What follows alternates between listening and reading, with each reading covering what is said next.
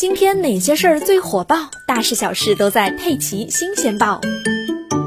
五月一日，由国药集团、中国生物、北京生物制品研究所研发的奥密克戎变异株新冠病毒灭活疫苗临床研究正式在树兰杭州医院国家药物临床实验机构启动，并完成第一剂接种。首例受试者是一名年轻男性。而这也是全球第一支进入临床实验、针对奥密克戎变异株的新冠病毒灭活疫苗。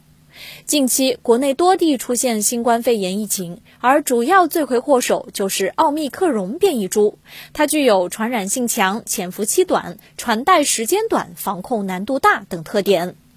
中国生物在二零二一年十二月九日迅速启动了针对奥密克戎变异株的疫苗研发，并在二零二二年四月二十六日获得了国家药监局临床实验批件。随后呢，树兰杭州医院国家药物临床实验机构就立刻开展项目启动前的准备工作，在最短的时间里完成了审查，获得伦理批件，临床研究在五月一日起正式启动。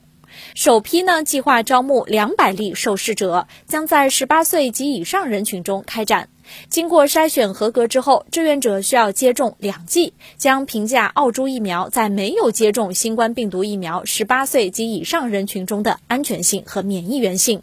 研究期间不需要住院，经研究人员确认没有异常之后，就可以离开研究中心。等这一批临床研究数据获批之后啊，之前就没有接种过新冠疫苗的空白人群就可以直接接种澳洲疫苗了。